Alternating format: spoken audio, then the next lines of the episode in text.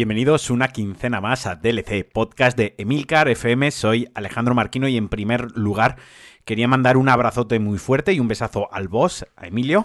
Y en segundo lugar agradecer a todos los mecenas del podcast porque gracias a vuestra ayuda, a su ayuda en parte, es posible que se pueda grabar este programa. Y recordaros a todos aquellos que queráis colaborar conmigo, podéis hacerlo en patreon.com barra Alejandro Marquino desde un eurito al mes. Bien, pues hoy tenemos programa con invitado, eh, con mi colega Hugo Blanes, que lo he hecho venir. ¿Qué tal, Hugo? ¿Cómo estás? Pues muy bien, aquí estoy deseando hablar de, Metroid.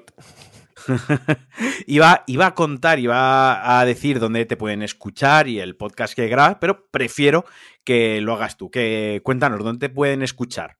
Pues me pueden encontrar, perdón, en un podcast pequeñito que se llama Las Cosas Random o Cosas Random, que básicamente lo que hago es dar la chapa cada semana de, las cosas que me molan a mí. Y ya es lo mejor que hay. Por eso te digo, o sea, si alguien lo encuentra y, le mola, pues que, se suscriba, que, siempre está bien. ¿Y por qué te he hecho venir, Hugo? Pues mira, eh, os voy a contar. Esta semana la ha estado dando muy, bueno, estas semanas, mejor dicho, la ha estado dando muy duro al Metroid Dread. No sé nunca si lo, si lo pronuncio bien o no. Será eh, Dread, sí, ¿no? Yo lo suelo, yo lo castellanizo siempre, como soy un desastre con los nombres de, los videojuegos, que vaya, que es la última aventura de nuestra querida Samus Aran, que se lanzó, pues, como decía, hace unas semanas en Switch. Además, fue un pelotazo de ventas. Mi tele se inundó de peña eh, comprando hasta Switch para jugar a este Metroid. Ojo. Y. Pero eh, yo no he podido jugarlo porque, obviamente, yo soy el peor Nintendero que existe. Ya lo sabe todo el mundo que yo las cosas de Nintendo las juego cuando me dejan una, una Switch y tú las has estado bastante, bastante duro. Así que, básicamente, te, me has hecho el favor viniendo a contarle a la gente qué te ha parecido Metroid, ¿no?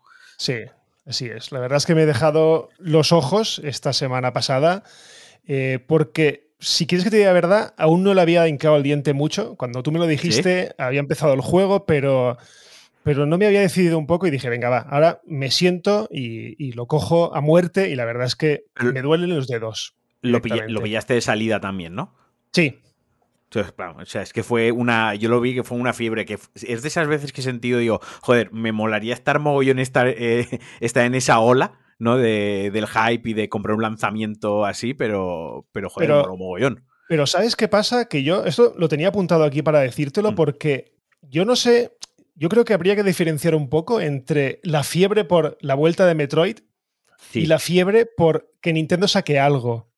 Claro, es que por eso diferenciaba yo, por eso me llamó mucho la atención que, bueno, la gente que tiene una Switch esto casi era compra obligatoria, porque este, lo que tú dices, la fiebre es porque salga algo Nintendo y además si tienes la Switch, eh, lo acabas que, hay eh, cinco o seis compras así fijas al año, si me apuras el que va por todo. Claro, pero pues es que, es que, es que este año, eh, yo estaba mirando aquí, esta mañana me he preparado un poco el calendario y realmente 2021 ha sido una mierda. Directamente, o sea, Nintendo. Así de cabeza, eh, ¿qué ha sacado? Sacó en febrero el Super Mario 3D World, que es un refrito de un juego que evidentemente vendió cuatro unidades en la Wii U. Entonces, bueno, lo han sacado y mola que lo saquen. Pero es que luego, gordo, gordo, ha tenido el Monster Hunter, que ni siquiera es de Nintendo, ha sido un lanzamiento de Capcom. Luego el Mario Golf, que eso es súper de nicho. O sea, Mario Golf. lo compra Mario Golf, no te crees, o sea, sí, es súper de nicho de la peña que le flipa a Mario. Que si sale una pizza de Mario, se la compran y la a mí me gusta, para tenerlo. A, mí me gusta Mario, pero eh, el Mario Tennis, pues vale, tira que te va. Pero joder, el Mario Golf, a mí no me ha llamado nada la atención y de hecho no me lo he comprado. y, luego salió en julio el otro refrito, el, el Zelda, el Skyward Sword, el, el, HD este, y ya está es que no ha salido nada más en 2000. O sea, yo realmente analizando y hablando con gente que, también tiene la Switch y que es así un poco más, más viejo como yo, ¿sabes? De, que no son chavalines que ahora se flipan con todo, con cualquier mierda que sale. Es que te juro que este año ha sido desolador. No, no, sí, así como lanzamiento gordo, gordo, gordo estaba este. Y luego, como tú bien decías, la fiebre de Metroid, de gente que, bueno, lleva años esperando el regreso de Metroid a lo que es un Metroidvania clásico, a lo que es la saga. no tenía ni siquiera la Switch, porque para qué, pero si no hay Metroid, o, eh, ni está el Zelda Breath of the Wild 2, o sea, esta gente que, como yo, que nos compramos este tipo de consolas cuando sale algo muy gordo y lo que, es, que ha sido la fiebre por Metroid, lógicamente. Correcto, yo creo que aquí también aprovechó Nintendo un poco que sacaba la consola nueva para decir, mm, este juego se ve mejor aquí, yo eso lo pongo un poco con pinzas, yo creo que el juego se ve bien en todos los sitios, pero yo creo que ha, ido de la mano. ¿eh? El lanzamiento de la Switch esta OLED. Sí, sí, estado bien jugado. Sí, yo, creo que sí, porque ha vendido como churros. Bueno, de hecho es que no queda por ningún lado la Switch, pero bueno, eso viene, siendo ya una tónica, que no quede, que no quede en Switch por ningún lado. Sí, sí, no, a ver, yo lo de que se también que se vea mejor, o sea, yo me creo que se vea mejor, no lo he visto, que se vea mejor lo que es directamente en la, en la, pantalla, ¿no? Lo que es el modo portátil, sí que, pues bueno, si la pantalla es OLED, se agarra un poco los bordes, te pueda te puede entrar muy bien por los ojos, pero bueno, al final, si tú, por ejemplo, juegas en modo televisión o en modo dock, eso te da bastante igual. Que entiendo que por, por el, el, propio juego invita a que se juegue en modo portátil. Entiendo por, eh, la clase de juego que es, eh, me imagino un poco los controles y la jugabilidad, me imagino que es un juego que invita a jugarlo en el sofá, en la cama, en el sillón tranquilamente, más que en una televisión con, un mando. Yo te puedo decir que he jugado el 80% del tiempo en modo portátil, porque yo tengo la Switch Lite por un lado y tengo la Switch normal y la enchufé al televisor pues un poco para probar la experiencia con el mando Pro pero poco más. O sea, tampoco te creas tú que, he jugado mucho en, en, pantalla porque me gusta más jugar en portátil. Pero bueno, antes de que entres en detalle, déjame, si me lo permites, que ponga un poco, ya que viene con lo de la fiebre Metroid, contar un poquito Metroid, para quien lo sepa, pues es una de las IPs, una de las franquicias más importantes, emblemáticas, tochas de Nintendo, y no solo de Nintendo, sino de la historia de los videojuegos, que tanto es así que dio en, en, sí mismo nombre a un género, los Metroidvania, ¿no? Y que la primera entrega llegó sobre el 86, que tengo aquí en la chuletilla, que es el año en que, en que nace y yo, y básicamente pues nos pone la piel de Samus Aran, que es una caza recompensas galáctica, espacial, aquí ya Nintendo en el año, en los años 80 introduciendo eh, una mujer protagonista en un juego 100, de ciencia ficción y de acción 100%. O sea que bastante, luego mucha peña se dio sorpresa, incluso recuerdo ver incluso polémicas muy, muy así de decir, hostia, yo pensaba que era un tío, ¿no? Que, que bueno, es una tontería, pero me ha venido a, a, la, a la cabeza. Y que Sí, sí, dime, dime. Sí, pero eh, eso me hace mucha gracia porque, eh, eh, además, creo que fue la semana pasada o la otra, algo... No, te lo he dicho antes, pero córtame cuando quieras. Vale, vale. había, había algo de, la superheroína de los videojuegos, la primera, y, mencionaban a Lara Croft, y la verdad es que a mí me, jode eso muchísimo porque, joder, o sea, Samus fue la primera y... Claro un poco de tapalillo, un poco de tapalillo. Eso te iba a decir, no fue la. A ver, no en el 86, como ya se sacó, probablemente, probablemente no, eso seguro, vino después. Pero, pero bueno, que si nos, si nos remontamos a la primera, si buscas un icono de una heroína de los videojuegos, en los 80 ya está. Porque además usarán. no lo sabías y creo que tenías que pasarte el juego dos veces para que te dijesen que era una tía. Sí. O sea, y que, como estaba comentando, pues está ambientado un mundo ciencia ficción que recuerda en, las primeras entregas mucho a Alien, ¿no? Esos túneles, que de ahí viene el nombre de metro de, metro de subterráneo y droide, droides, porque te andas pegando, salvando a la galaxia de, de, monstruos, básicamente, que son o piratas muy malos, o bichos muy malos, o robots que se han vuelto muy malos. ¿No? Y con un traje ahí super weapons, disparando, doble salto y las cosas clásicas que tenía el género por allá los años 80, 90 y principios de, de los 2000, o sea, las plataformas 2D como tal. Eh, ¿Tú a este le diste a estas sagas? O sea, tú... a ver, yo el de la NES no, porque yo por las malas notas no me compraron nunca la NES, ¿vale? Luego sí que me compré la NES Mini esta y, el, y en el Switch Online he jugado al primero, el primero se me hace bola la verdad. Habiendo jugado a los demás, el primero se me hace bastante bola. Yo sí. iba. Dime, dime. No, dime, dime tú, dime tú. No, es que iba a comentar que es que tiene 16, o sea, hay 16 títulos. El primero fue de Nintendo y el último de Switch. O sea, quiero decir que cuando alguien juega, su primer Metroid, encontrar a quien a lo mejor haya ha jugado su primer Metroid, el primer Metroid que se lanzó, la probabilidad ya no es tan alta. Sí, correcto. Lo que pasa es que yo separo mucho lo que es la saga principal de luego los demás. Porque yo, por ejemplo, eh, a los, a los Prime. No. o ese que parece. Canon, está metido Canon por, Nintendo. Tiene, que hoy he visto un vídeo. He visto un vídeo que, que, decía los 15 mejores juegos de Metroid, que casi casi son todos. y lo ponía. El pinball lo ponía, creo que el 7 o el 6, ¿sabes? O sea, un, flipado de la vida. Porque era un pinball muy bueno, puede ser. Se supone que sí. Pero no, me refería a los Prime, que yo, la verdad es que los Prime sí que me pilló en esa época en la que me había ido mucho a Sony, me compré la PlayStation 2 y digamos que era mi época de renegar de Nintendo. De, hostia, soy mayor, Nintendo es de niños, y yo la GameCube, por ejemplo, no la tuve. Entonces los Prime, y luego en la Switch tampoco, los Prime no los... De hecho, no los he jugado nunca. Directamente nunca los he jugado. Yo iba, yo iba a comentar que mi primer contacto con la saga fue el Metroid, el Super Metroid, el 2, que era el de la, 3, el 3. Super NES. El 3. Eso, el 3. En el 94. O sea, es que fue como. Yo lo jugué, pues eso de la Super Nintendo me pareció muy top, pero jodidísimo. O sea, recuerdo que en aquella época para mí eso era un juego, pero difícil, difícil, difícil. Bueno, a mí me pilló mozuelo, o sea, me pilló con 10 años prácticamente y era un juego complicadísimo. Supongo, no lo sé, o sea, yo recomiendo que la gente, con los años lo juega, que la gente ese en concreto lo juegue tanto, yo qué sé, eh, un ROM emulado, no sé si en Nintendo, en su no sé qué virtual. Está, en la cosa esa, en el, euros. En el Switch Online está, en el Switch Online está y pagando lo normal, no hay que pagar. Y también está en la, en la Super NES Mini esta, aunque pasa, esa es más difícil de encontrar. Nintendo es que, yo es que tengo una cruzada con que Nintendo cobre una ROM del año 94 ya en Switch. Yo no he pasado por el aro. Yo he pasado por el aro con el Switch Online porque le pego al Smash y entonces es preciso. Pero, es preciso. Pero, es preciso, pero es que la jugada que han hecho a, mí no me gusta.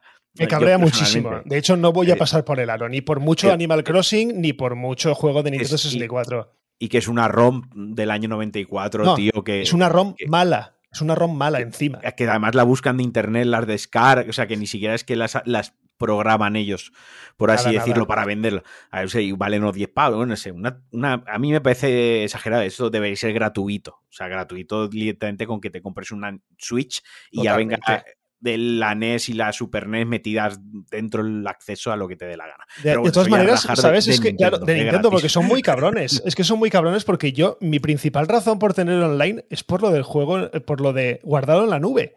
Algo que mm. debería ser, por favor, gratuito, no me jodas. Bueno, en, PlayStation tampoco es gratuito. En Play solo entra con el Plus. Ya, pero PlayStation a lo mejor es más poco habitual tener dos Plays. ¿No? Eh, eh, a ver, es poco habitual tener dos Plays, pero es más por el hecho de tener por lo menos guardado la nube, porque sabes que hoy en día mucha gente desastre y ellos mismos saben que la consola puede cascar en cualquier momento. Correcto, correcto. sí, pero a mí, por ejemplo, lo que me jode es eso, porque tengo dos consolas y me gusta ir saltando de una a otra cuando me deja, porque esa es la otra. Nintendo a ah, veces no deja cambiar de consola con determinados juegos. Antes, cuando, has dicho que has jugado las dos plataformas, te iba a preguntar, ¿por qué has empezado dos partidas? ¿O como lo o te la estabas pasando la partida de uno a otro? O, qué hacías? Eso funciona bastante bien. Sincronizas. Realmente yo apago, mm. dejo de jugar en la, en la Lite, por ejemplo, y él automáticamente hace una copia de seguridad a la nube y cuando yo enciendo la otra Switch, automáticamente la descarga. La descarga. Entonces, digamos que eso es casi automático. Pero ya te digo, es una putada por parte de Nintendo eso del juego en la nube. Juego en la nube no, juego guardado de partidas en la nube. Pero bueno. A ver, yo, yo, eh, claro, hay que pasar. El problema, para mí, eh, personalmente, como lo veo también desde fuera, es que en PlayStation, por ejemplo, o en Xbox, en Xbox tiene un servicio brutal, lo del, lo del Pass, eh, te aportan un montón de cosas más, ¿no? A mí el Plus de la Play, pues te, te regalan juegos, a veces castañas, a veces tan buenos juegos, juegas online, eh, tienes el PlayStation Access este si tienes una Play 5 para jugar los mejores juegos de, PlayStation 4, los mejores éxitos de PlayStation, y entre todas esas cosas, entre todas ellas, está el guardado en la nube, pero puede haber gente que lo pague o por el PlayStation mm, de los juegos que dan todos los o porque juega mucho, solo juega online y quiere para el online, sino el que tenga una Play 5 lo esté pagando para jugarse los que dejan acceder de la biblioteca de Play 4 el de la nube, pero Nintendo veo que hay como menos, eh, ofrece menos es una y mierda. es más difícil de, de justificar. Es directamente una mierda. Por mucho que le hayan metido ahora el DLC del Animal Crossing, que bueno, eso a mi, a mi hija le flipa, evidentemente, pero no lo va a tener directamente. pero eh, es que me parece una tomadura de pelo porque son 60 euros. No, que, no yo pagaría 80 porque. O ¿eh? No, 70, 70, perdón. 70 porque tengo la cuenta familiar y por aunque seas dos, tienes que pagar como si fuerais 8. Otra cosa. Otra Nintendada, vale. O sea, sí, porque, Correcto. por ejemplo, la Play- PlayStation ya permite compartir que si los jueguecitos y la biblioteca. Pero bueno, Ah, a no, lo claro, que- esa, esa- esa es la otra. Vamos a reír rajando. Yo no puedo. si yo compro el DLC de, por ejemplo, el Smash, el otro Sí. usuario de la misma consola no puede descargarse, no puede jugar a ese DLC. Entonces, Vale. Claro, pero seguimos No, no. hablando de Metroid. Sí.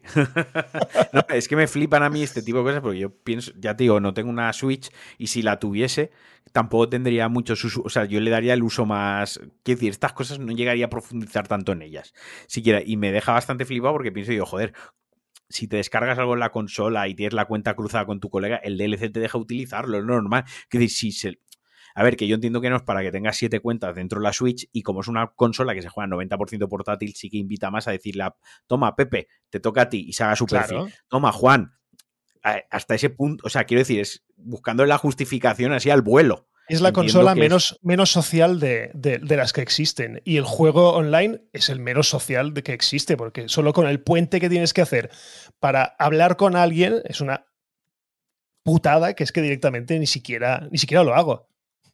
Sí, sí, o sea, yo pensaba en todas esas cosas. Pero bueno, lo que decíamos antes, vamos a dejar de rajar de Nintendo. O sea, eh, ya nos, nos odian, nos van a odiar más todavía, a mí por lo menos. Eh, que va, es broma.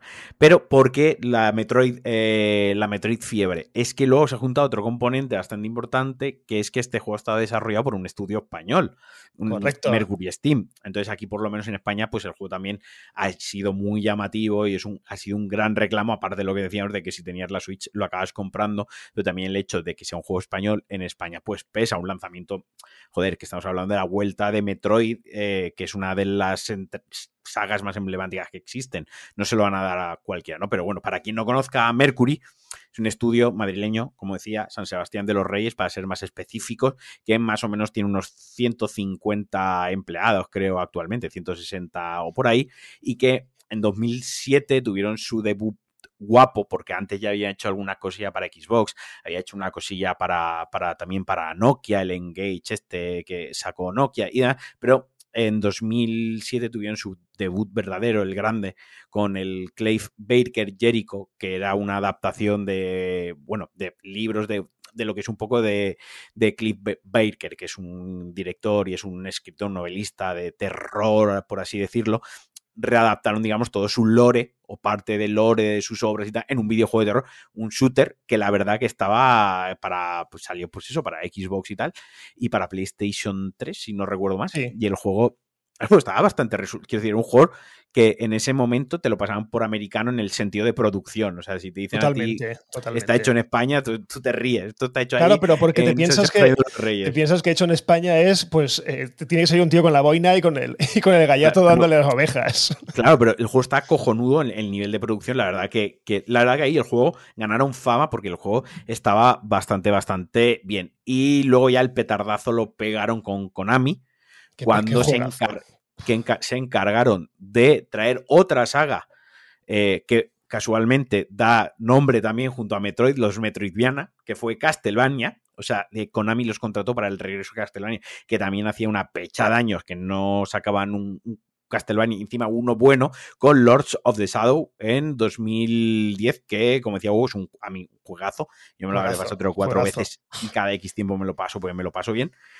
Y que, vamos, ya fue, lo que digo, fue súper aclamado por tanto eh, público como prensa y que, y que se llevaba Metro, eh, se llevaba Castlevania a los hack and slash.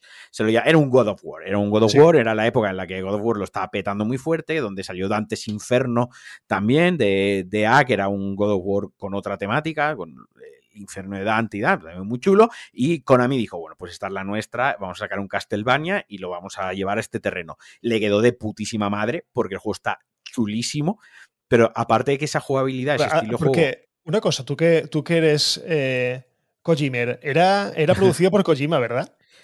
Eh, Castel. No, Kojima lo. Ahora no sabría decirte, me suena que no, pero es que no quiero mentirte porque, claro, como ha tenido estos 17 Castlevania mm, de 200 versiones y Kojima ha estado toda la vida con Konami prácticamente, igual mm, meto la pata y allá por el 1998 salió una versión para no sé qué que Kojima estaba metido. Pero de momento me suena que no. Lo que sí que estuvo muy guapo es el Hack and Slash. O sea, les quedó de putísima madre a nivel de juego, pero es que aparte a nivel de arte, o sea, la dirección de arte del juego era muy buena.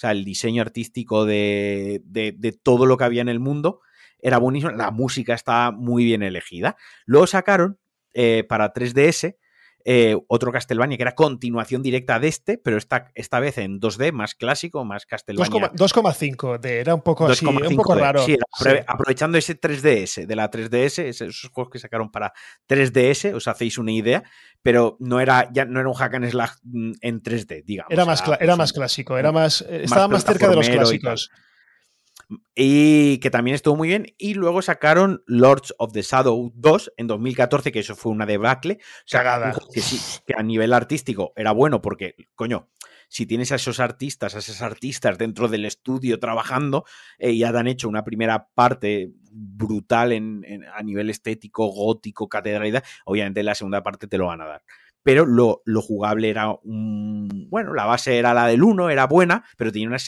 unas secciones de sigilo que eran las peores que se han visto. Os, malas, malas, qué decir, os invito a que lo busquéis en YouTube, pero ni siquiera quiero eso para nadie. Es que fue una bajona, fue una bajona tan bestia como el Devil May Cry 2, por ejemplo. Er, sí, sí, respecto al 1. O sea, es que fue porque además tenía un inicio muy cinemático que salía Drácula, porque en, el 2, sin hacer spoiler, llevas a Drácula, eh, es el punto partida del juego. Si no sabes mm, por qué es Drácula, pues bueno, te juegas el 1, eso sí sería spoiler. Pero bueno, que empezabas con Drácula, que vuelve a la vida de, después de 300 años, y entonces tiene una, el juego tiene una historia que es que vas cambiando entre, entre dos planos, esto es el pasado en lo que era tu castillo de Drácula, y en el presente lo que sería la ciudad que a día de hoy hay encima de ese castillo. ¿De acuerdo? Tú ibas cambiando entre esos dos planos. Si habéis visto la serie Netflix de Castlevania, más o menos eh, cuando entrabas en el plano de, del castillo, del, del, pasado, por así decirlo, pues había un asedio como la segunda temporada en algunas zonas. O sea, estaba como. El castillo no estaba la cosa. Estaba regular. Estaba medio abandonado, bueno, una historia. Y cuando estabas en el presente, pues había una megacorporación random, mala, aburrida, genérica de darle al botón y aquí venía lo gordo. O sea, entraba una zona de sigilo donde había unos tíos con unos, unos mecas, pero no era muy grande, o sea, uno, una armadura y ya está. Y eres el puto Drácula. O sea, y de todos los poderes que tienes durante todo el juego, porque durante todo el juego tiene unos poderes guapísimos de Drácula, eh, y estas secciones de estas secciones se mantienen, ahí es donde estuvo el fallo para mí, se mantienen igual durante todo el juego. O sea, eres el mega, el mega Drácula y cuando llegas al robot te tienes que convertir en ratas e ir por la sombra y que no te vea. no puedes usar todos tus poderes de Drácula contra un solo tío en una sala cuadrada. No. Eso al principio del juego lo entendía porque al principio del juego estás muy débil. Pero, coño, eh, cambia, esas, cambia esas secciones de sigilo durante el juego y que al final del juego le metes cuatro bichos y puedes usar tres poderes. Por ejemplo, si lo quieres hacer como un puzzle, pero al final era un puzzle dentro de la jugabilidad 3D.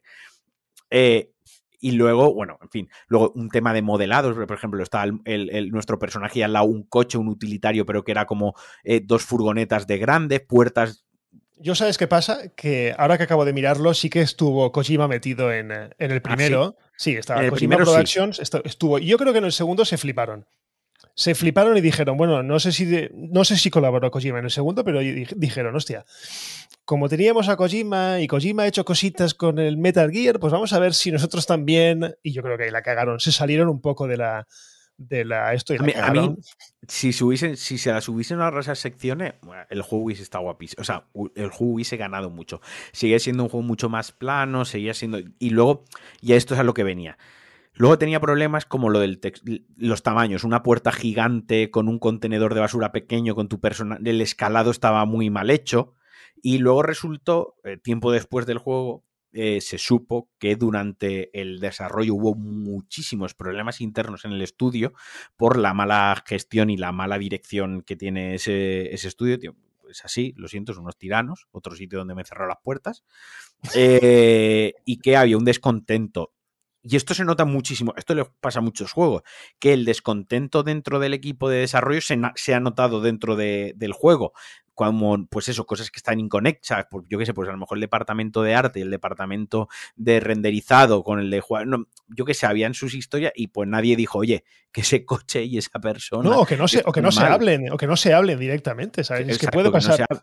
exacto, y, al final el resultado, una putísima castaña. Luego vino Space Lords, que era una especie de, creo, ¿eh? de MMO no sé qué, en 2017, vaya, otra castaña más, porque mm, yo, o sea, mm, eso ha pasado por mi mente en Twitter, de sé que hay gente que conozco involucrada en el proyecto y le da mucho retweet y mucha historia, pero no, no sé. Y ya empezaron a tontear con la saga Metroid, con Samus Returns para 3DS, que se salió bien también en 2017. yo le, he estado pegando, le he estado pegando también paralelamente a ese. De hecho, cuando iba a salir el, el Dread, dije, hostia, voy a recuperar el, el Samus Returns porque yo había jugado al Return of Samus, que era el de, el de la Game Boy. Ese lo tuve. Eh, otro que se hacía bola, también porque la Game Boy era lo que era y, bueno, daba para lo que daba.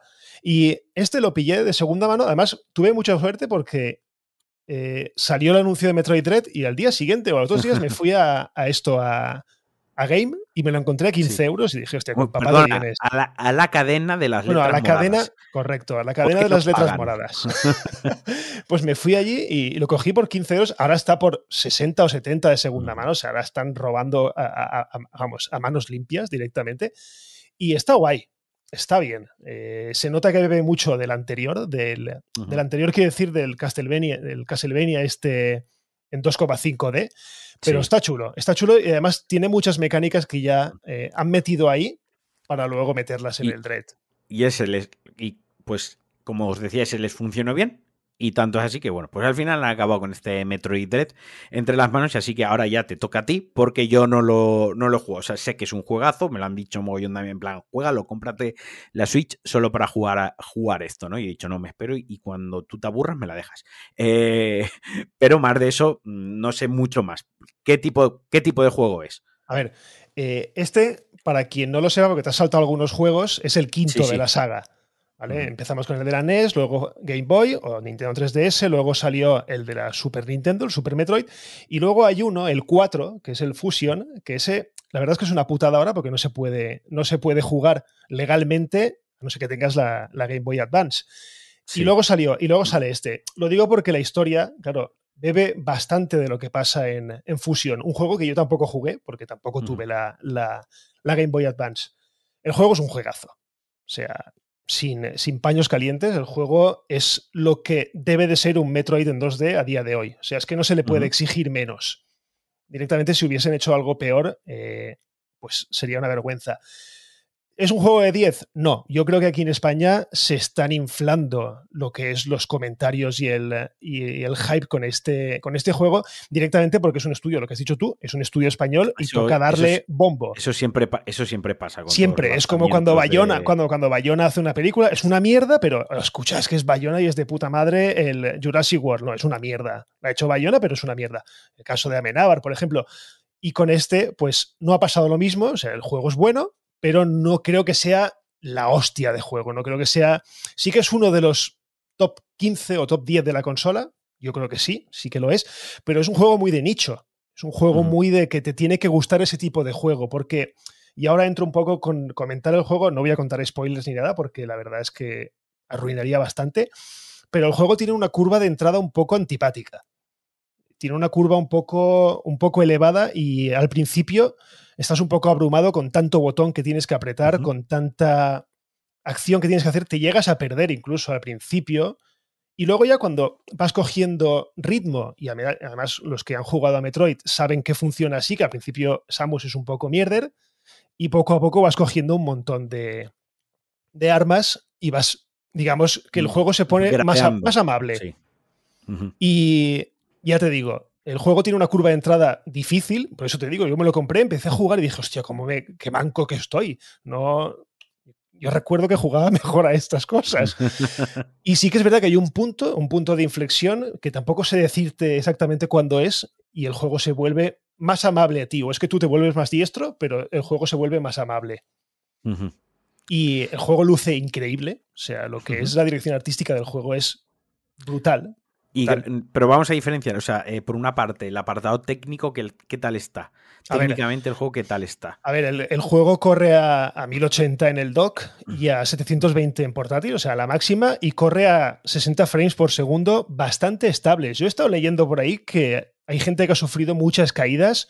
Yo, si quieres que te diga la verdad, un par de veces noté una pequeñita caída, pero que había mucho bicho por medio, un par de plataformas que se movían, el fondo también moviéndose, y noté un poquito, una que rascaba un poquito, pero nada, el juego se ve muy, muy fluido. De hecho, la gracia que tiene el juego es precisamente esa fluidez que probablemente la gente más acérrima de, de, los Metroid, los del Metroid de la NES y de la Super NES, lo criticarán porque es mucho más rápido que esos juegos anteriores.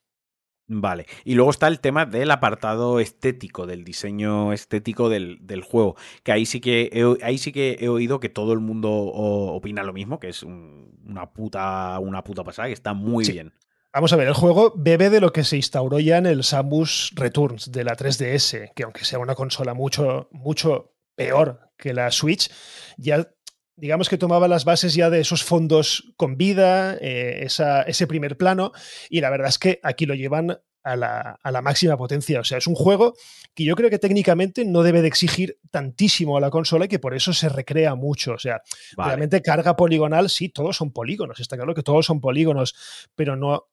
Yo creo que al no moverse en 3D nada, eh, la, lo que es el rendimiento no afecta, o sea, quiero decir que la, la parte artística se pueden explayar muchísimo. Y de hecho, las animaciones de Samus, por ejemplo, son brutales. O sea, hay un momento en el que tú puedes, si te arrimas a una pared, Samus coge la mano y se apoya en la pared. O sea, unos detallitos que, dices, hostia, podrían ser tonterías. Podría arrimar a Samus y, que se quedara cara a la pared, pero no. Ella coge la mano y se apoya en la pared. Sí, que es que le han puesto mimo al juego al final. Sí, sí. Yo creo que le han puesto mucho mimo. Yo creo que los de Mercury Steam han dicho, si hacemos esto bien, eh, yo creo que la gente se olvida de todo lo malo que hemos hecho anteriormente.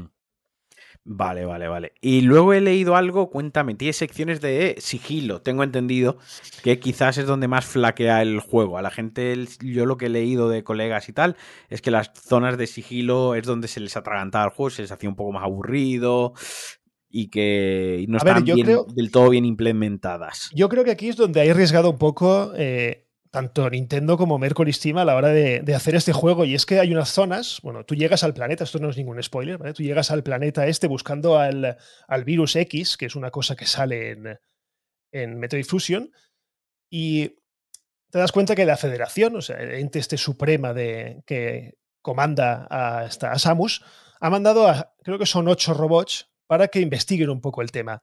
Pero cuando ella llega, los robots eh, lo que hacen es perseguirla a ella. Entonces, sí que hay determinadas zonas que están vigiladas por un robot que se llama Emi, un robot que es totalmente indestructible, o sea, tú no puedes cargártelo de ninguna de las maneras y que no descansa hasta pillarte. Lo que pasa es que es una zona muy delimitada, o sea, tú puedes entrar y salir cuando quieras, o sea, si te agobias y más o menos eh, sabes buscar el camino, eh, sales y no pasa nada. Si te pilla, te mata. Directamente te mata y te dejan fuera de esa zona y tienes que volver a entrar. Y eso a mucha gente puede que no le guste porque es mucho de ensayo y error, ensayo, error, ensayo, error. O sea, ¿qué puedo hacer para que este tío... Puedo, por lo que tú me, por lo que tú me has comentado, es un juego que gana en fluidez, rapidez y que eso afecta al propio gameplay, o sea, eso forma parte de la propia naturaleza del juego.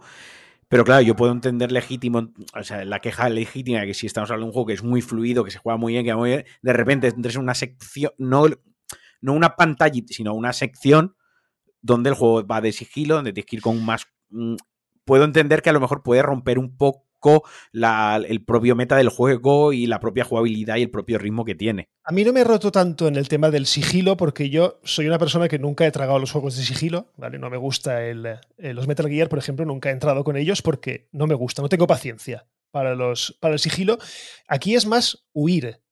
O sea, yo lo, sigo viendo dinámicas, esas zonas de, de los semi, en el sentido de que me gusta huir de ellos, buscar caminos, saltar, pim pam, deslizarme, que ese movimiento, por ejemplo, es nuevo de este juego, hace como, como Mega Man, que hace como un barrido por el suelo. Tiene un dash. Sí, tiene un dash por el suelo y a mí en ese, en ese sentido sí que me han gustado. No me gustan porque me matan muchas veces, evidentemente me ha matado un montón de veces el bicho, los bichos esos, y porque al final siempre tienen la misma mecánica, que es buscar eh, una especie de ordenador que te carga, además eso lo ves al principio, no es ninguna, ningún spoiler, te carga lo que es el cañón a lo bestia, entonces puedes dirigirte a él, reventarle la cara y luego lanzarle un, un buen cañonazo. ¿Qué pasa? Que para romperle la cara, el escudo de la cara, tienes que estar un rato, taca, ¿Qué pasa? Que hay, al principio los pasillos son muy largos y cada vez son más cortos. Entonces te da menos tiempo a... Tienes que afinar más la puntería. ¿Sabes? Y en ese sentido sí que es verdad que puedes sentirse un poco frustrante en algunos momentos. Pero yo te digo que a mí ha sido como el alivio de, venga, va, ahora tengo una zona de Lemmy, vamos a cambiar un poco el chip. Vale, vale. Y entiendo, ya el juego sí que te lo has acabado.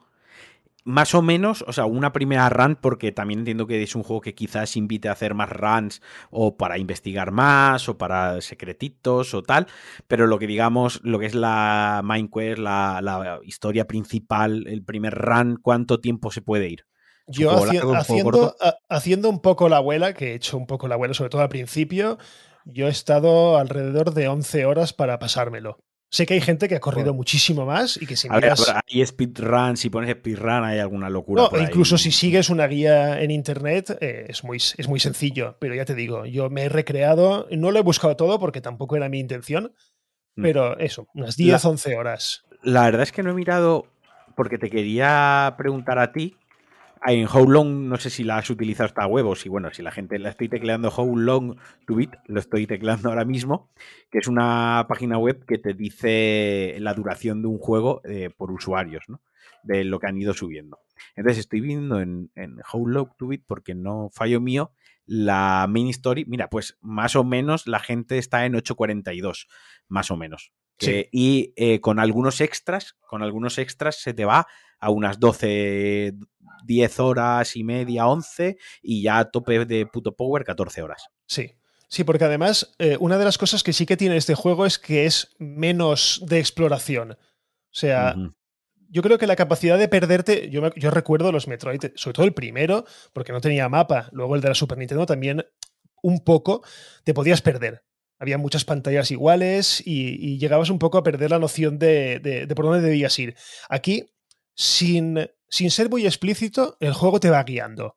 Vale. O sea, eso, está muy bien implementado. Y de hecho, el tema de explorar es simplemente para, en la mayoría de las veces, es simplemente para decir, hostia, aquí hay un pack de misiles que me gustaría tenerlo, ¿sabes? Vale.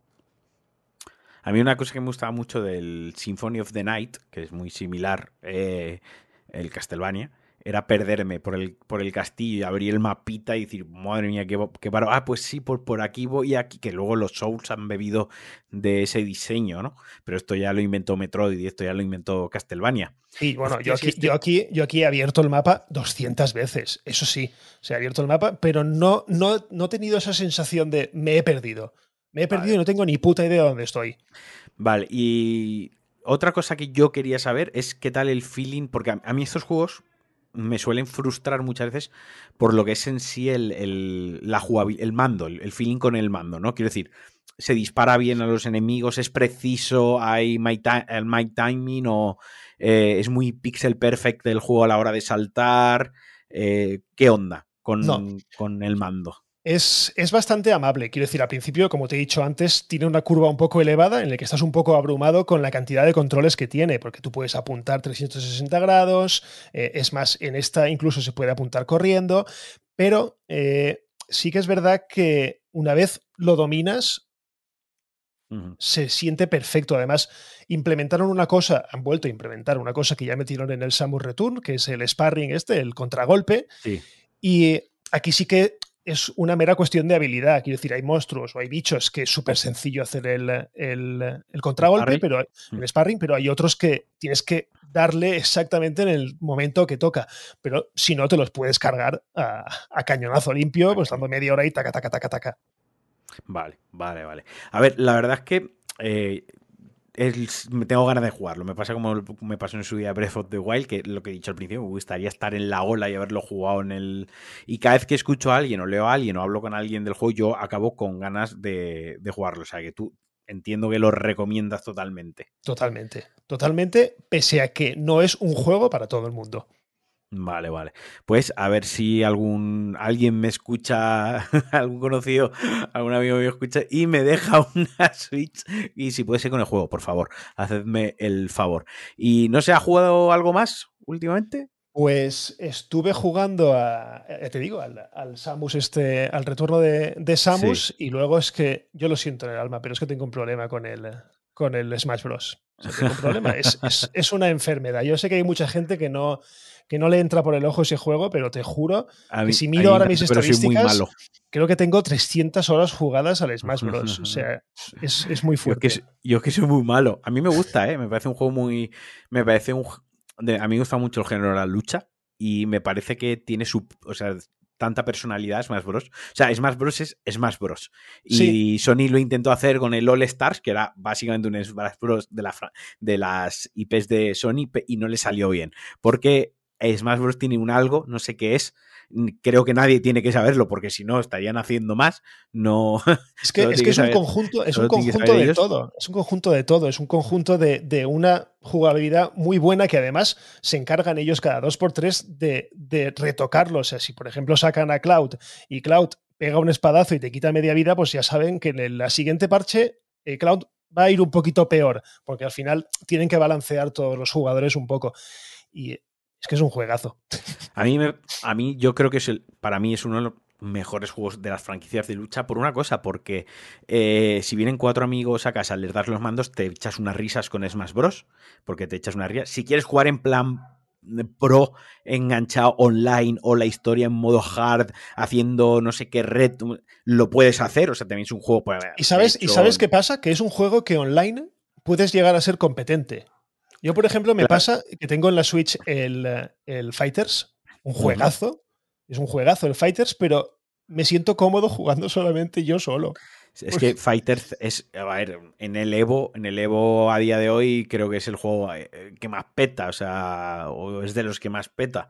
Claro, es que te pones en el online y te pegaron unas hostias que, es que, es muy que, es que dices, hostia, soy bueno, pero no, no es bueno. Hablé, hablé él en el último programa. A ver, el juego es eh, accesible porque lo bueno que tiene el juego es que con tres botones haces cosas chulas y vistosas, pero el juego es un juego eh, súper, súper profundo. O sea que si te pones a dominar a tres personajes, hacerte un buen, una buena prema de tres personajes y lo sabes combinar entre ellos, tienes horas y cientos y cientos de horas hasta que perfecciones la técnica con solo tres personajes combinados entre sí. Correcto. O sea que. Pero Smash Bros. tiene algo sencillo que tú le das el mando a alguien que nunca juega a Smash Bros.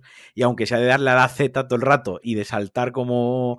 sí, pero es que tiene también ese, punto de poca. saltar encima de uno y tirarlo para abajo. Claro, y ese punto de poca seriedad, de cogerte a Pitch, por ejemplo, o cogerte al del Game Watch, que al final tiene ese componente de, que abarca realmente todos los videojuegos de toda nuestra puñetera vida. salvo yo, lo que veo, yo, yo lo que veo es que lo que ves es que, por ejemplo, yo le pongo Mortal Kombat, si viene una pareja a cenar, unos amigos nuestros, ya pongo Mortal Kombat y en el momento que Sonya Blade le pega una pata a Liu Kang, le arranca la cabeza y la explota, pues a lo mejor alguien, puedo entenderlo, alguien no se siente a gusto. Queda feo, queda feo. un, sábado por la noche, qué necesidad de esta violencia. Pero eh, o si le pones un juego de, coches de carreras que suena a motor. No, pero claro, si le pones el Mario Kart, si le pones el Smash Bros, son cosas súper friendly, cosas súper alegres, cosas que entran súper bien por el ojo a todo el mundo. Y eso, lo hace, eso lo hace tan reírte, claro. Es que eso es lo que hace bien Nintendo. Está muy bien. Eso lo hace muy bien. Yo lo digo, yo no le pondría un el Forza Horizon, que es algo que voy a jugar este fin de semana como si, como si estuviese enfermo. Eh, yo eso no se lo voy a poner si viene un sí, a ver los gráficos, en plan, mira los gráficos, pero no para reírnos cuatro personas juntas. Para eso pongo un juego de Nintendo, porque sé que me lo voy a pasar bien. Cualquiera, es que, pones el party, pones el party y te meas de risa con el party. Ya ves tú la chorrada del Mario Party, porque es una puñetera chorrada el de, juego. El de 64 yo me dejaba llagas en la palma en la mano de girar el stick. Había, de eh, hecho, de hecho en el nuevo que han sacado ahora, hay hay un aviso que dice, mm. eh, intentan no hacer este giro con la palma de la mano. Anda que, anda que el Mario, Party, el Mario Party 64 no ha roto mandos de... Nintendo 64. De hecho, con este, de, hecho con el, con el, con el Dread sí que es verdad que tiene movimientos que me dan mal rollo, porque yo sé de lo endebles que son los mandos de Nintendo, sé lo endeble que es. Además, si me cargo la Switch Lite, el mando, me cargo la consola directamente.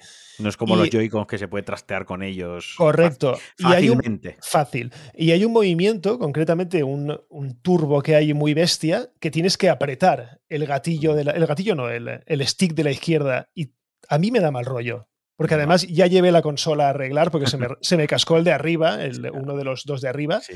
Y yo digo, es que me la voy a cargar directamente. No se ha roto, pero, pero da, da, mal rollo.